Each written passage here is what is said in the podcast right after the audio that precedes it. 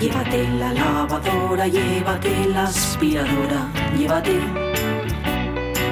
Llévate el secador de pelo. Llévate el horno microondas, el casete, la olla express, pero la radio es mía. La radio es mía. La radio es mía. Y quédate con todo lo demás.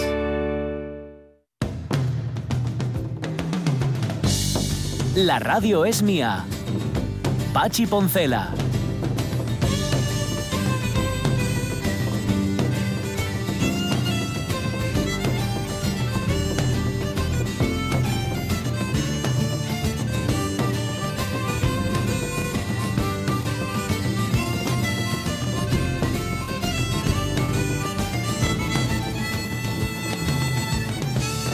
Las 12 y 18 minutos mañana, en efecto, la mejor noticia de esta semana es que hemos llegado al viernes. No que haya llegado el viernes, sino que nosotros hayamos llegado al viernes. Porque no pienses tú que lo teníamos. Yo no lo tenía tan claro, no sé tú. ¿Lo quieres, ¿Lo quieres celebrar? Bueno, Pues sí, ¿por te voy no? a dar una idea, porque mm, puede ser para hoy o puede ser, pues, por ejemplo, no sé, si nos vamos a San Martín de Luña que nos mandaba Ana a Sí. casa Eduardo, ¿eh? donde Berta marca su carácter mexicano. Bueno, que sepáis que hoy es el Día Internacional del Tequila. Del tequila, qué bueno. ¿eh? Qué bien. Así, tengo pues- yo uno muy bueno aquí en casa, tengo uno muy rico. Pues mira, si necesitabas excusa, Ya, no, no, ninguna. Pero vamos, me la has dado. Perfecto, perfecto. Ya la Sí, sí, tienes. Sí, sí, hombre. Porque, a ver, ¿por qué ha bebido usted hoy tanto tequila? Y dice, bueno, porque era el Día Internacional. Claro. Comprenderá usted que no voy a dejarlo pasar. Claro, claro. ello. No, no, muy bien. y tú empiezas bien, con el tequila y acabas amaneciendo en cualquier rincón de la casa. Vale, amanecí en tus brazos. Pues, dice, como dice la canción, además es una canción mexicana, yo creo que pega perfectamente. Oye, si te apetece, ya te digo, el tequila te- está muy, muy rico, muy rico. No digo la Mm. marca porque sería hacer publicidad, Bueno. pero es uno de estos tequilas, sabes que los hay reposados y Sí. que son así como más finos y tal. Y este está, es, de- es- es- como dicen los que entienden de esto, sedoso, Sí. sedoso en boca. O sea, que es de los peligrosos. Eso es. eso. Bueno, a, ¿Eh? en mi, a mi edad y en mi caso, peligroso, peligroso ya es prácticamente todo. Mm, digo porque soy yo, además ya, ya me conoces, que yo es que no soy, yo cuando hago pop ya no hay ya stop. no O sea, ya no hay medida. me lanzo, me lanzo. Entonces, sí, peligroso siempre. Bueno, oye, otra, otra alternativa al tequila, o, o bueno, o complementaria, porque también puede ser, es participar en una señora fiesta. Una señora fiesta a Taragaños, que sabéis que es en Vegarrionda. Vegarrionda Sí. es un pueblín de Piloña que tiene eh, 15 habitantes por ahí. Mm, No, no, no muchos más. Y organizan, es la tercera edición esta, llevan, eh, con esas eran tres, tres años organizando una fiesta Sí. que en un sitio tan pequeño te llama la atención. Pero claro, si detrás de ello está el gran Rodrigo Cuevas, pues no puede salir mal, yo Sí, creo, ¿no? Si os apuntáis, hay que preguntar cómo se llama en Piloña la vara hierba. ¿Eh? Ah, pues mira, Porque que mira, decía antes Ana Pa- Exacto, te lo digo porque Elma Vega ya nos ha dicho que en Parres se llama palanca. Palanca se Ah, llama. Sí, No lo había ido, no lo había ido en la vida. Yo Y tampoco. para la gente de ahí será lo más normal, pero para mí, palanca. Yo, yo quedé en lo de balagar, ya me dirás tú, y no ye. ese, ese no tiene palu. no, Eh, mira, dice Fernando Calleja que, que él es muy margarito, porque prepara unas margaritas deliciosas, dice. De Ah. hecho, hoy, hoy va a, a probarlas, pues que lo sepas, Calleja, que hoy es el día del tequila. Ay, qué peligro el tequila, qué peligro. No conozco Muy- a nadie que haya probado tequila y que no Mm. tenga una anécdota posterior. Está muy rico. Y mira que lo sacan de, un- de una planta que es fea, ¿eh? Sí. Que es muy fea. El bicho es del que lo saquen. Bueno, em, dice Lohar Macastur, Mac- Macastur que llegó, fíjate, llegó al de incisivo por correo electrónico que por, que por redes Face. sociales. Dice lo que me faltaba, respeto máximo a la gente de la música, pero Rocío Jurásico ya oye muy fuerte. Esto me oprime el cerebro, dice. Y aclara que lo que se ve, que la, la pista está, la, la vista está viendo que no sé quién compartía con nosotros ahora mismo, el propio es el gasómetro. sí, sí, sí. Y es de la ventana de casa. Mira, Alfonso González Esparta dice que él vio atardeceres preciosos en Tenerife, en Punta de Tena, y amaneceres en, en Palma, que es donde está, y que madrugó un montón. Dice, prefiero los atardeceres de Gijón desde el planeta. Ay, ahí en la Cuesta del Cholo. Sí, Sí, señor, sí, sí. señor, emblemáticos. Ramón Redondo dice, no sabe decir si le gustan más unos que otros, si le gustan más los amaneceres o los atardeceres. Haciendo memoria, recuerdo un par de amaneceres hermosos en mi época de vigilante, vigilaba muchas noches, una de ellas en la zona del Monte Deva, cuando estaban construyendo un edificio tipo museín, allá arriba, sí, sería el área de interpretación, me imagino. El horario permitía ver atardecer y anochecer, y el amanecer, pero no había color. No sabéis la contaminación lumínica de la noche de Gijón, sí. Ay, Lo estropea todo. El amanecer allí sí que fue mágico. ¿eh? El otro fue el otro amanecer durante el curso de monitor de tiempo libre. Hicimos un fin de enchena pasando la noche en vivacs. Amanecer en plena naturaleza, un poco por encima de Santa Cristina. Oye, tiene eso aquel. El porqué de en vez de hacer vivacs individuales lo hicimos comunitario, eso ya es otra historia. Dejas en el tintero lo más interesante, Ramón. Ramón Redondo cuenta por qué lo hiciste comunitario en lugar de individual. O, o No, chuzos. no cuentes por qué, cuenta cómo. Bueno, bien, bien. No, los porqués también son interesantes, ¿eh? a saber. Igual hasta es más interesante el- el- el- la causa que la consecuencia. Pues igual, igual. No me extrañaría. Mira, Carolina Garcinuño dice, los amaneceres que pasé de parto, ay, y el Mm. amanecer en el que velé a mi padre. Algunos dice estudiando o moceando, pero lo que más recuerdo son los primeros, los de parto, me imagino. Y Martín González Casado dice, él, contestando a la duda que planteábamos aquí en la radio mía hablando sobre el fusilamiento de Mata Hari, dice, Sí. suelen ejecutar a los reos al amanecer. Básicamente para fastidiar. Iba a decir, joder, pero ya sabéis que soy muy responsable. Gracias, Martín. ¿Qué cosa te puede molestar más el día que te matan que hacerte madrugar? Si es que no hay derecho, es indecente hacerte madrugar para que escarmientes. Y hay un dicho eterno, los malos al infierno, dice, dice también la canción. Eh, esto lo, lo cuenta muy bien en la última noche de Boris Grushenko, Mm. Eh, Woody Allen, cuando dice que, últimamente es que estoy muy Woody Allen, eh, me tenéis que perdonar, cuando dice que le, le van a fusilar, lo dice al principio de la película, dice, pero tengo un buen abogado, iba a ser a las 6 de la mañana y iba a ser un poco más tarde. La- me, han cambiado, me han cambiado el horario. Dice, bueno, Entre la hora y la última cena hay ahí. Sí, bueno, hay, más margen, porque además, oye, imagínate que te fusilan cuando estás haciendo la digestión, que puedes tener ahí una peritonitis. Sí, o- quedaría feo, o- o lo que Quedaría feo. Eh, dice Calleja que él soporta hasta seis. Seis Chupito, eh, margaritas. ¿eh? margaritas. Sí, margaritas. La vez que tomé más, no recuerdo cuántas fueron. Vale, o sea que se acuerda, Hasta seis recuerdas. hasta seis se acuerda, a partir de ahí no. Oye, bebed con moderación, ¿eh? Y chavales que quedáis estos días para beber o no para beber, para lo que sea, para disfrutar de vuestro tiempo libre que os lo merecéis, cuidadín, sed precavidos, poned la mascarilla, no hagáis el tonto, no hagáis el tontorolo, que ya sabéis que la mayor parte de los contagios están viniendo justamente Sí. no voy a decir por vuestra culpa, porque no lo es, porque además se entiende todo perfectamente, sino por falta de precaución en las fiestas. Cuidadín, ¿vale? No, no, no os cuesta, Es bueno, que sí es cuesta, decir que no cuesta nada. sí. Alegrarse demasiado para luego entristecerse Claro. no trae, no lleva un negocio este. Vale, pues no lo es. Y aparte, aparte de no ser un buen negocio, no es buen negocio para vosotros ni para el resto de la comunidad. Así que nada, pensadlo un poquitín, ¿vale? Y esperad un poco, si es que a veces es que vale más esperar. Y, y cu- cuando todo haya pasado, que no, que no va a pasar, pero bueno, cuando haya un poco más de tregua, entonces ya, ya rejuntaremos. Em, está Rafa Testón ya preparado, ¿no? Y con un montón de libros, madre mía.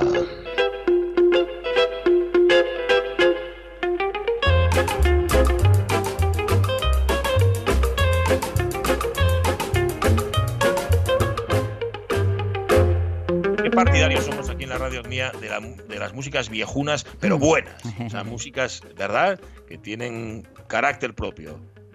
Carácter raro, pero un carácter propio, como es el caso de esta sintonía. Como el propio Rafa. Como el propio Rafa, que ya es raro, pero bueno. No, lo decía por el carácter propio. A ver, organización. No, no. A ver, vamos a ver, un tipo que pone eh, que en plena crisis pone una librería como negocio muy normal no puede ser. Rafa Testón, ¿cómo estás? Pues como siempre, raro, Flau. buscando, busca, ahora estoy pensando poner un videoclub. Sí, Ah, ah, es buena muy idea, bien. pero, pero con VHS solo, ¿eh? Eso, eh, con 2000, que era el, el- el bueno. Fabuloso. Y, co- y contrates a alguien solamente, solamente para que te rebobine el extintes. Eso Nada es más. Muy, muy importante. Ay, qué fundamental. malo sois. Bueno, Muy importante. eh, Rafa, ya te vimos celebrando ayer el Día del Libro y lo hiciste Sí. además en buena compañía, ¿eh? Sí, la verdad es que, mira, yo, esto, esto el COVID eh, fue, bueno, está siendo, lógicamente, lo primero el problema sanitario y al final es una enfermedad, es una enfermedad que está causando muertes y no me gusta para nada frivolizar con ello, pero trajo sus cosas muy negativas, pero después estás recibiendo desde las librerías un, un cariño tremendo, porque yo, de verdad lo digo que pensé que el Día del Libro ya lo habíamos celebrado cuando reabrimos y vimos esas dos semanas donde había una militancia librera y las personas se estaban acercando a las librerías a llevarse libros, y lo digo así por encima de sus posibilidades, pues pensé que este Día del Libro, que además era un poco medio clandestino, porque se había pasado el 23 de abril al 23 de julio, porque venía avalado, porque este el Día del Libro lo organiza siempre la, la Federación de, el gremio de libreros, de editores de España y, siempre viene avalado por el gremio más potente que es el de Cataluña, porque siempre es eh, el día de, la rosa, que ahí es el, San Jordi. eh, habían pensado que este era el día bueno, el 23 de julio, pero vista cómo estaba la situación en Cataluña, no se hizo nada allí. Entonces siempre piensas, bueno, necesitas esa repercusión de, medios de comunicación, que esté saliendo las ramblas llenas de, llenas de libros para que la gente sepa que de verdad se está celebrando el Día del Libro. Y pensé que iba a pasar más desapercibido, pero no. Ayer fue un día y hablando con otras librerías también de, muchísimo movimiento en torno al libro, donde las librerías también asturianas, como siempre, se estrujaron la cabeza para tratar de hacer algo dentro de las posibilidades, porque este año, pues otros, otros años hablábamos siempre de presentaciones de libros, de talleres, de cuentacuentos, que siempre se hacían el ese 23 de abril y este año por limitaciones de aforo no se pudieron hacer. Pero fíjate lo que organizó la librería Cervantes, que estuvieron ahí firmando libros desde, desde las 11 de la mañana hasta las, hasta las, yo creo que hasta las 8, pasaron por ahí los principales autores y autoras asturianas, o, lo que hicieron otras, otras librerías, librería Clarín en Gijón, que también trató de sacar el libro a la calle, pues bueno, todos intentamos hacer algo y, y dentro de eso pues la respuesta fue mayoritaria y estuvo muy bien. Bueno, bueno, ya hablábamos antes con, con, Cristina Gestido y con Mario Bernardo sobre esa posibilidad de que el confinamiento nos hubiera hecho un poco más sensibles a, a, la cultura en general, a la música, a los espectáculos, al libro también. Hombre, ellos no querían cantar victoria, de hecho los veía un pelín escépticos, pero sí es verdad que quien era sensible ya antes ahora se ha hipersensibilizado. ¿no? Sí, yo, yo soy de esa teoría. Creo que lo que hacen estas situaciones es reforzar un poco lo, el carácter de, cada uno y el que ya tenía ese carácter de afín a, la cultura en general y a todo lo que te podía ofrecer la cultura, pues lo va a reforzar y a lo mejor pues ahí se dio cuenta de que había que seguir acudiendo a, los sitios tradicionales. Pasa también, fíjate, ahora con, con, el teatro. A mí me gusta mucho ir al teatro, pero ahora que está habiendo espectáculos teatrales, me apetece ir a todos los espectáculos teatrales que se están celebrando, por también por esa, aparte de que me guste, pues por un poco de militancia, porque porque los teatros estén llenos y también hay que agradecer los esfuerzos que están haciendo, en este caso los ayuntamientos, no sé, en Gijón, en Oviedo seguro que también, en Mieres, lo que se hizo en, Mieres para, para la alternativa San Juan, yo creo que fue pues también una maravilla de imaginación y, todo esto, pues lo que te apetece, ya que estás sensibilizado con este ambiente cultural, es reforzarlo, ¿no? Y, apoyar y apoyar todo lo que puedas. Yo ya fui al teatro la semana pasada y este fin de semana, pues también acudiré. Muy bien, muy bien, estupendo. Pues nada. Vale, oye, ¿y libros qué te traes? Eh, ¿Hay eh, tengo, novedades tengo, o qué? Tengo una preguntina antes de que te ah, metas en acción, porque yo como me lanzo, como me lanzo aquí tapo a todo el mundo. no, no, no, pero es que eh, me preguntaba una amiga el otro día que con esto del confinamiento que había hecho limpieza de todo y que tenía un buen número de libros que decía, mira, mm, mm, me ha costado, ¿eh? pero tuve que expurgar algo. Pero estos libros no pueden quedar en banco roto porque, o en estantería vacía porque, porque tienen, tienen que seguir viviendo en manos de otro. ¿Qué hago con ellos? Digo, chica, pues no sé. Aquí, vamos a preguntar a Rafa. Claro. Vamos, a, vamos a preguntar. Mira, yo ahí recomiendo siempre, aparte de que puedes acudir a las librerías de segunda mano, que son las que se encargan de la compra-venta, y ahí es negociar con cada una de las librerías. Hay una red que te compra todos los libros, creo que son a 20 céntimos. Ella los cede, ¿eh? Da igual que quieras. Y, y en las cesiones a las bibliotecas es complicado, a las bibliotecas municipales, a las bibliotecas provinciales, porque tienen muchísimo, muchísimo fondo y el problema del libro es el mismo que se encuentra en las bibliotecas que nos encontramos muchas veces en casa, ¿no? El, espacio. Lo que suelen andar más justos a lo mejor son otras asociaciones. Por ejemplo, por ejemplo, Cruz Roja, en el que yo soy voluntario, seguramente si llevas libros son, son de agradecer, tienen el espacio para recogerlos y gente que a lo mejor no tienen ese poder adquisitivo para, para tener un libro y recogerlo después les haría mucha ilusión. Bibliotecas de, hospitales, que las bibliotecas de hospitales nos olvidamos muchas veces, pero eh, necesitan también, también el libro y el presupuesto a lo mejor para la compra en bibliotecas no es tan amplio como, como puede haber. Pues yo recomiendo siempre ir a, instituciones, a, bueno, a la labor, la labor social, Cruz Roja, Mar de Niebla o, cualquier otra, o, o si no, en las, hablar con las bibliotecas de los hospitales y preguntar porque ahí puede ser que necesiten esos libros. Buena idea, buena idea, muy bien. ¿Ves? Eh, la pregunta era para Rafa, estaba claro. Claro, como lo contestas todo, entonces, ¿cuántos minutos hay que dejar el huevo para cocer? A ver. Ah, no, perdón, que esta no era para ti. Si está el agua hirviendo, yo creo que con 10 minutos es suficiente. yo lo dejo yo lo dejo menos, ¿eh? porque me gusta que quede la yema no tan hecha. Yo voy con 7, 8, 8. eso ya he pasado por agua. No, no, no, no, Bueno, ya hablaremos otro día, en una sección que vamos a hacer con Rafa Sobre huevos. Se va a titular así, los huevos de Rafa. Bueno, a ver, eh, libros. por ahí? Pues mira, traigo una novedad, porque volvemos otra vez a esta época en la que no suele haber novedades, y después unas recomendaciones, ya os explicaré por qué estas. Mira, la novedad es un libro, a lo mejor ya hablasteis de él, pero bueno, yo por si acaso, de Julio Terán, que se llama Gijón, entre la campiña y el mar. Mm. Un recorrido por la ciudad y sus alrededores. no hemos hablado todavía, pero queremos hablar. Sí, lo tenemos en el tintero.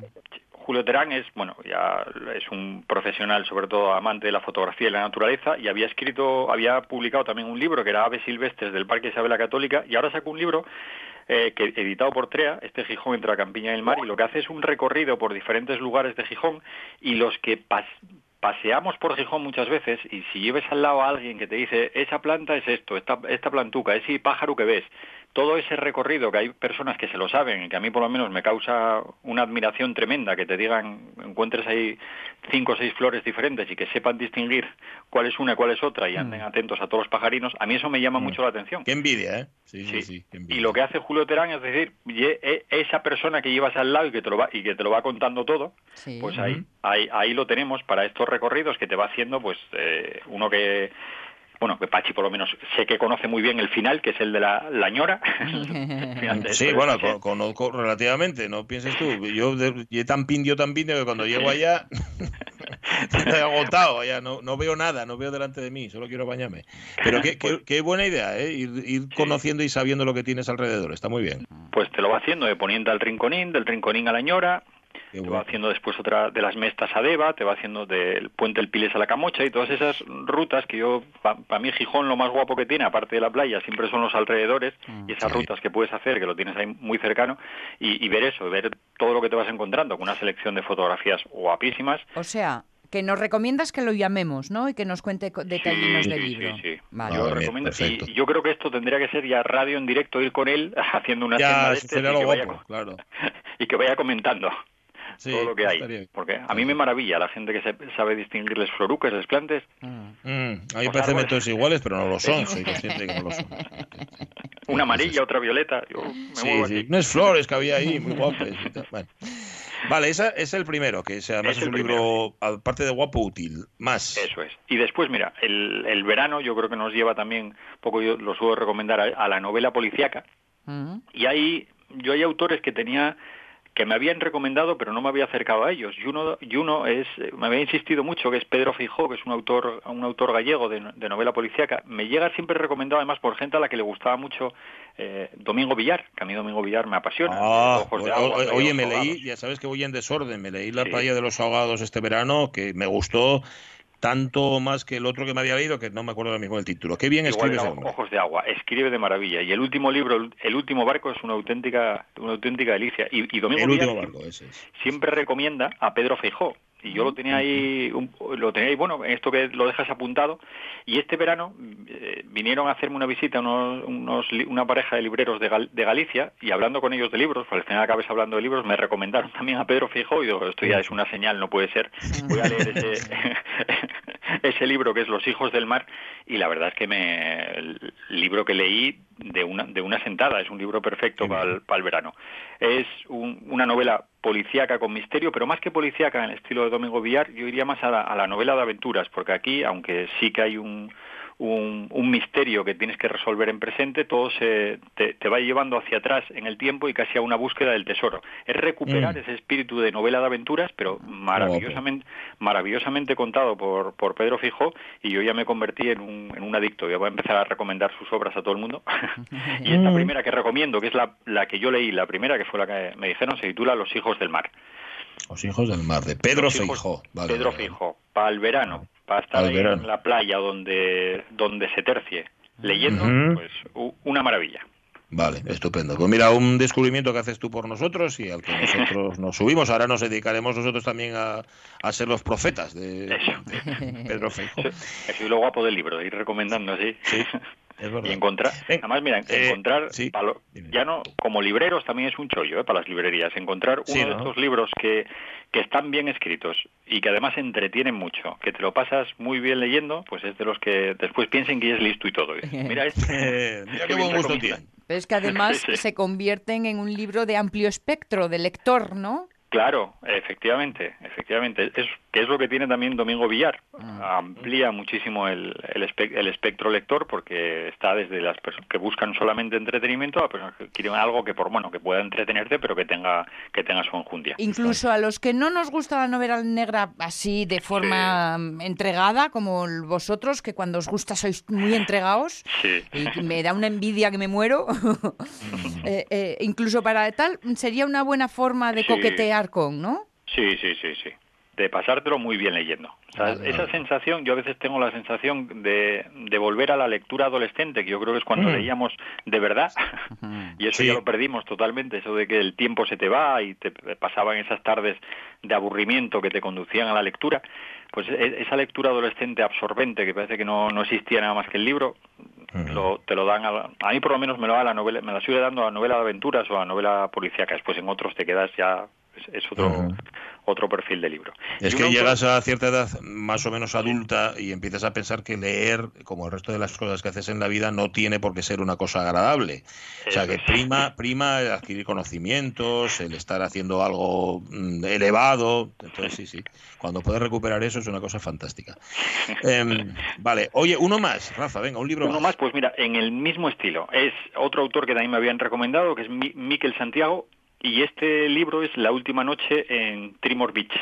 Y este, eh, bueno, esto ya va unido también porque Miquel Santiago vivió en diferentes países y este, y este libro está ambientado en Irlanda, en la costa irlandesa, donde llega un, un, compositor de, bandas sonoras que llega, bueno, después de, una situación personal. Huyendo.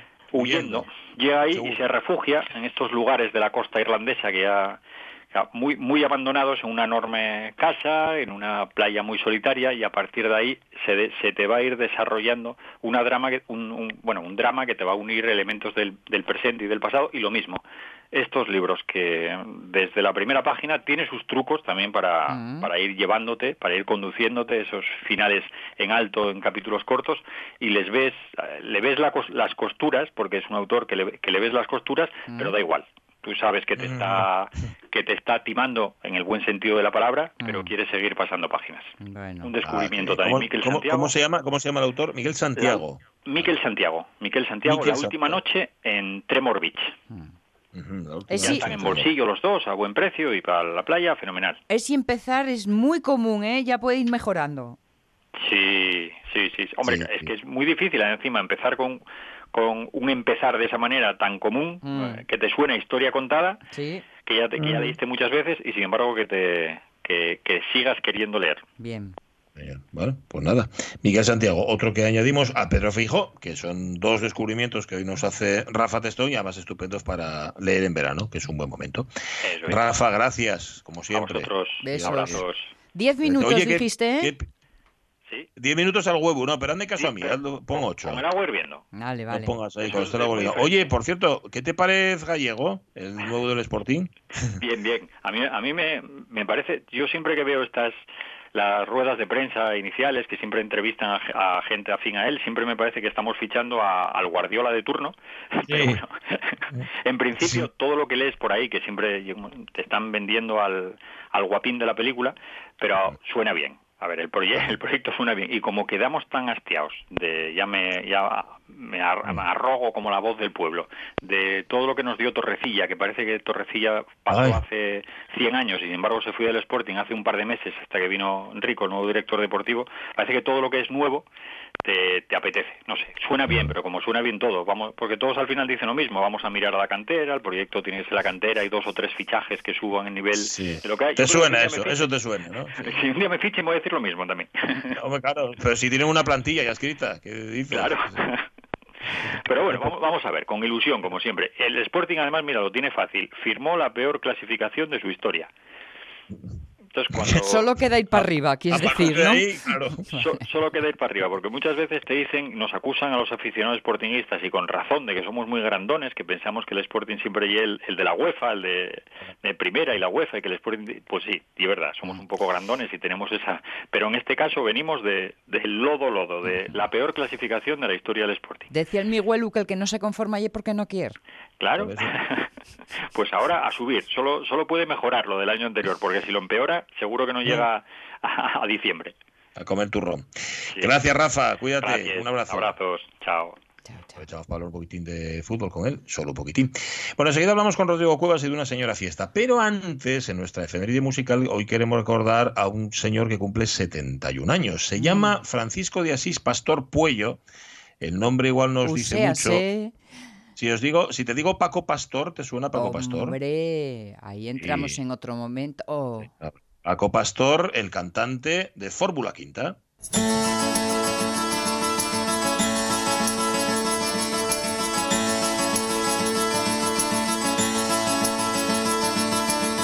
Todo el frío del invierno, el vacío del desierto, la profundidad que hay en el mar todo me hace ver que no está.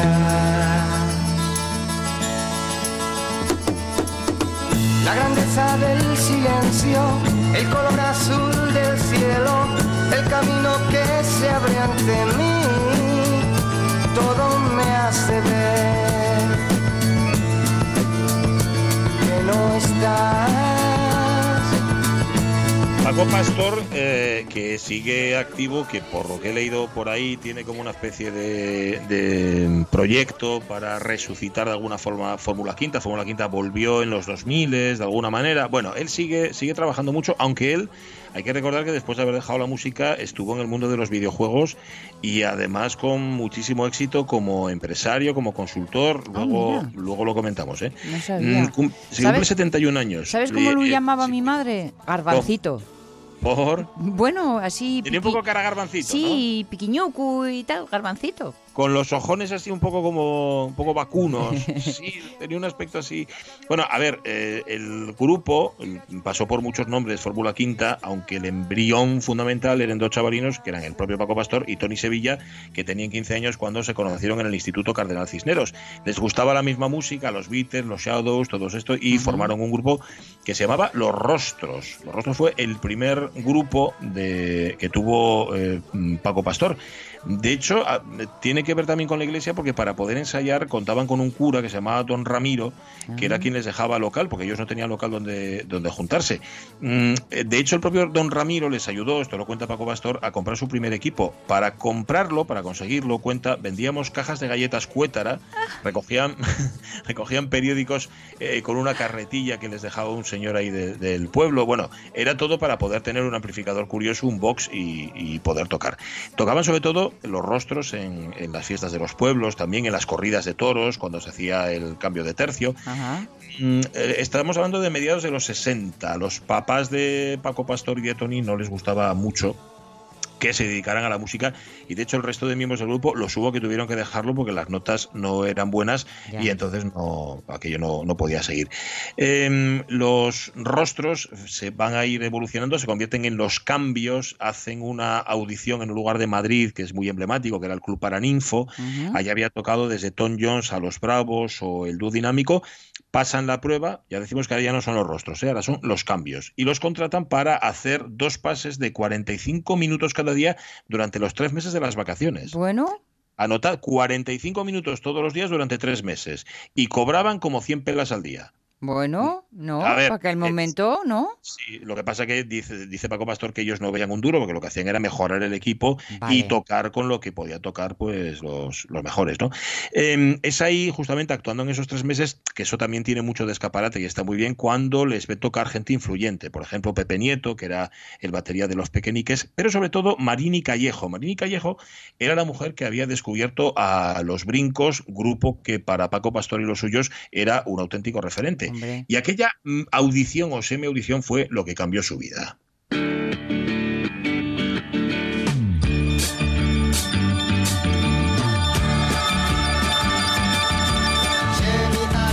sabes muy bien que sin tu amor voy a morir, pues tan solo contigo yo soy feliz al ver tus labios sonreír. Jenny Artichoke, no sé qué hacer si tú no estás cerca de mí, yo no la culpa de ser así y de quererte tanto a ti. Marini Callejo va al camerino y del Paraninfo y les ofrece un contrato así directamente, pero para grabar con la Philips, ¿eh? Bueno, no, cualquier cosa. Estamos en los 60, la Philips era Dios en la tierra. Pero, tú imagínate, ¿no? Ser un chavalín, ser un rapaz, hasta el punto que Paco Pastor dice era menor y tuvo que convencer a su madre, pues su madre no sabía muy bien cómo hmm. iba a acabar aquello y, tú, y firmó su madre por él. Así que mucho cuidado. Bueno, grabaron en Milán, grabaron incluso con. Había una parte orquestal y dice y aquel no funcionó. O sea, el primer disco de ellos no, no funcionó. Ya decimos que eran los cambios, ¿eh? no era todavía la Quinta.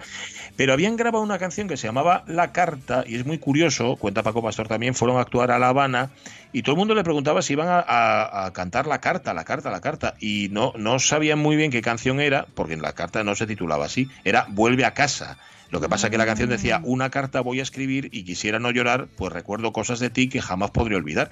Es que resulta que se había hecho famosísima esa canción en Cuba porque era la sintonía de un programa de radio que era muy famoso allí. Y, dice Paco Pastor, estábamos ahí tocando en el malecón, todo lleno, absolutamente lleno, y el público cantando la canción, una canción de un disco que en España había pasado así más bien sin pena ni gloria. Para que los cambios se convirtiera en Fórmula Quinta tuvieron que entrar, aparte de haber un cambio también en la, en la formación, porque alguno lo dejó y entraron otros, tuvieron que entrar en escena dos auténticos fenómenos de los que aquí hemos hablado alguna vez, que eran José Luis Armenteros y Pablo Herrero, mm. que venían de los relámpagos y que son los autores de algunas de las mejores canciones de la historia de nuestro pop. Por ejemplo, Un beso y una flor, Libre, Libertad sin ira, Como una ola. Claro, a partir de ese momento, Armenteros y Herrero se hacen cargo de las canciones de, estos señores, que cambiaron, ya digo, a Fórmula Quinta, y son quienes les ponen en el camino del éxito, con Tengo un amor. Tengo, un amor. ¿Para qué, quiero, más? Busca un amor, la fiesta de Blas, que todo el mundo mm, la conoce también. Vacaciones de verano para ti también. Eva María, todas estas. Mm, todas estas canciones se convirtieron en grandísimos éxitos y eran obra de estos dos. Pero la más conocida, no sé si la mejor, pero sí la más conocida, la que identifica inmediatamente a Fórmula Quinta y cierto momento de la historia de España, es esta.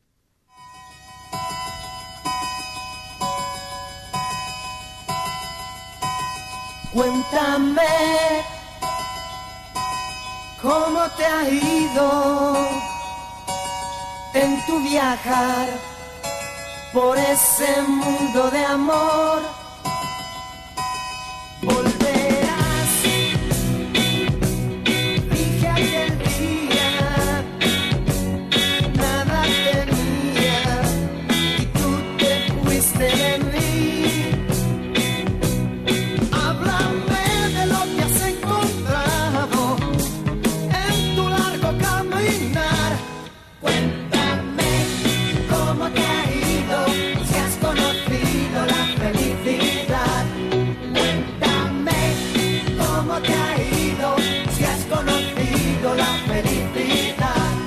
Lo deja en el 75 y el caso es que estaban arriba del todo estos, estos rapazos. Lo dejan con Carolina. ¿Qué ellos pasó? tuvo mucho. No, no, nada, nada. Que, a ver, que primero llegaron los chiquillos y se acabó el, rock. Em, los viajes eran muy peliagudos, no había ave, no había avión, las carreteras eran las que eran, y, ya cuando se disolvieron, fíjate, ya se habían disuelto y recibieron el premio al disco más vendido del año anterior, lo cual tiene mucho mérito. Y luego además Paco Pastor tenía otras inquietudes, ya decimos, se dedicó a lo que todavía entonces no conocía nadie, que era el software, montó una empresa Herbe Software, que era una desarrolladora, la más importante de hecho, ¿eh? de videojuegos en España en los años 80 y en los 90. A partir de ahí, con el éxito, fundaron otra que era una subsidiaria y consiguieron una cosa importantísima. Paco Pastor fue el que ideó que, y además el que puso de acuerdo a todas las productoras extranjeras y españolas para marcar un precio máximo de los videojuegos, ah. que tenía, tenía que ser eh, el tope de precio era de 2.100 pesetas o de 875. Eran eh, esas dos, en esa horquilla se movían, entre 2100 y 875. Y lo consiguió. Convenció también a, la industria del videojuego extranjero que venía aquí a España para que lo hiciera. Bueno, los eh, de, la OCU no sé si estarían muy contentos. No, no lo sé. Él vendió la empresa luego al grupo Naya y además se convirtió él en jefe de Sega, de la marca japonesa Sega aquí en España durante muchos años. Y no sé, es un tipo que a mí me cae francamente bien. Sí, sí, sí. Yo de, pequeña, claro, mm, eh, en mi época yo era una niña muy niña, muy niña. Y entonces ellos eran como, eran chicos jóvenes, pero para mí eran mayorones. Es mayores, claro. Excepto él, que tenía esta cara así como de un poco, haber dicho con cariño, de dibujo animado. De garbancito. Claro, y era como que podía ser amiguín. Eh, y sabes qué pasa también, que eran un poco, eh, heredaban eso de la música chicle de los Archis, de todos estos grupos, eran un poco herencia musical, pero yo creo que la imagen también, y sobre todo mm. él daba esa imagen, sí, sí. De, dibujo animado. Ahora es igual, pero más calvo, con, con 71 años. El gran Paco Pastor, al que recordamos aquí en su cumpleaños en la radio. Pero bueno, eso es el pasado, siete minutos para la una. Vamos al futuro, al más inmediato, a una señora fiesta. Con lo que no pudieron el sol, el sudo y el trabajo, pudo el tiempo. De les manes fuertes y de la casa grande, no queden más que la solombra. Noche de copla hoy a las 10 para inaugurar el programa de julio, ¿eh? porque la señora fiesta sigue en julio y agosto de esta tercera edición. Rodrigo Cuevas, ¿cómo estás? Aparte de chiflao ahora mismo, porque andarás a mil cosas. Ah, ¿qué tal? Hola, Rodrigo. ¿Estás bien? Muy bien, sí, aquí estamos, carretando cosas para adelante y para atrás. Bueno, oye, eh, os está dando mucha lata, me imagino, el, el, COVID. Nos cuentan ahora, el tsunami no puede ser. Me imagino que uno está con las, con las carnes abiertas hasta el último segundo, ¿no? Pues sí, nosotros hasta ayer tampoco sabíamos nada y al final, bueno, tuvimos la, la aprobación del, del proyecto que habíamos presentado y entonces, bueno, pues estamos muy contentos de poder realizar por lo menos este concierto de hoy, porque el de mañana y el de pasado ya lo habíamos suspendido nosotros, mm. eh, a la vista de que no teníamos respuesta del, de la Consellería de Salud mm. y quedaba tan, quedaba tan poco tiempo y como los artistas venían de fuera, pues dijimos, pues mirar, mejor no vengáis porque igual no podéis actuar. Igual perdéis el viaje y es una tontería. Con lo cual, eh, Rodrigo, está, es de un día para otro. O sea, aquí no hay previsión de ningún tipo. Esto es vivir al día. Vivir al día, que bueno, para unas cosas está bien, para otras no tanto. Bueno, pero a ver, que yo me organice, si los conciertos de mañana y pasado no, por las causas que cuentas, pero la fiesta sí, ¿no? El festival sí, pero claro, esto tenemos que, que, que, comunicarlo bien porque el nombre del festival da un poco a error porque no va a haber una fiesta. Evidentemente, que nadie se piense que esto va a ser lo del año pasado, que aquí estaba todo el mundo morreando unos con otros por los praos. Vaya, ya nos quitaste lo mejor.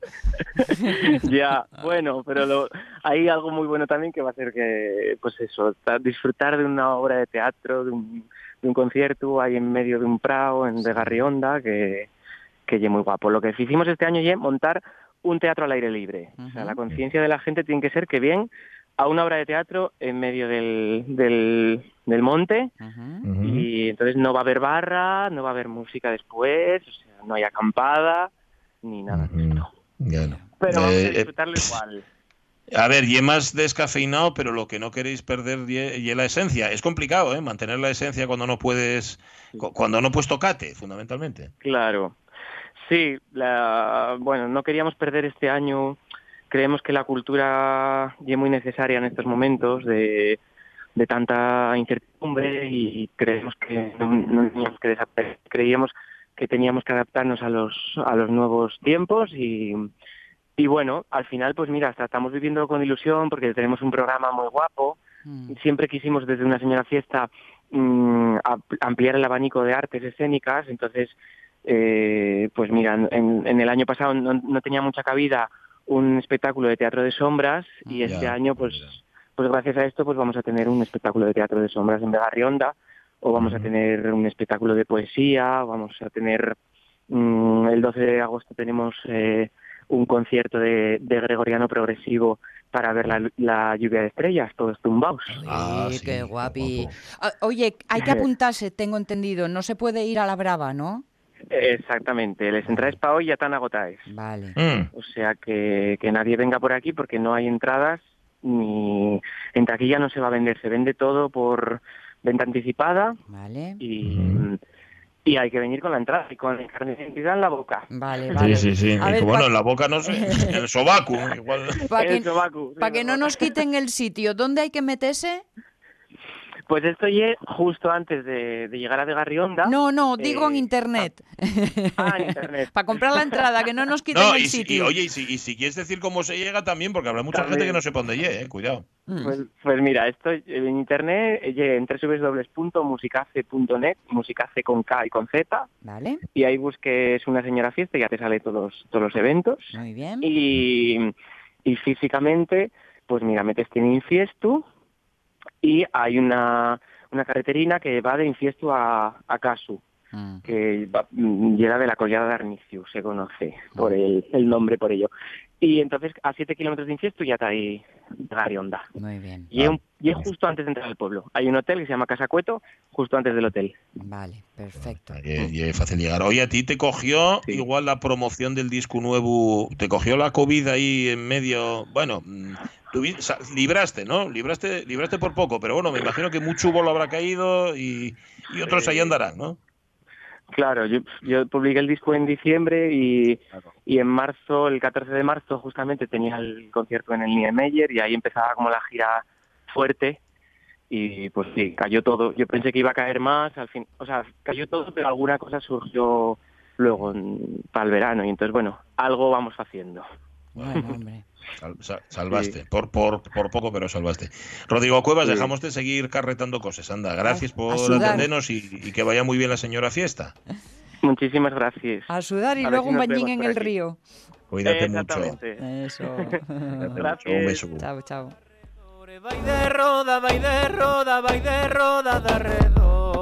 Vamos a repetir la dirección, es en musicace con K ¿eh? y con Z, musicace.net. Ahí buscáis una senora fiesta, una señora fiesta, y ahí podréis encontrar eso, donde sacar las entradas. Para hoy ya no, porque el recital de copla de Rodrigo Cuevas ya está completo, eso ya a las 10 de la noche.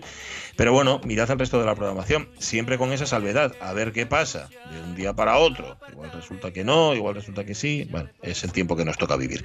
Mm, nosotros sí garantizamos, ¿no? Que el lunes estamos aquí otra vez, ¿o qué? Eh, eso sí que lo podemos leer. Bueno, sí, señor. A partir de las noticias de las 10 y luego ya. Luego ya lo que surja. Exacto. Avellaneda, buen fin miedo. Para ti también, Poncela. Fabián Solís, nos vemos aquí el lunes otra vez, ¿vale? Y a ustedes lo mismo. Ahora el tren de RPA, pero antes, antes, las noticias. Sean muy felices. Adiós.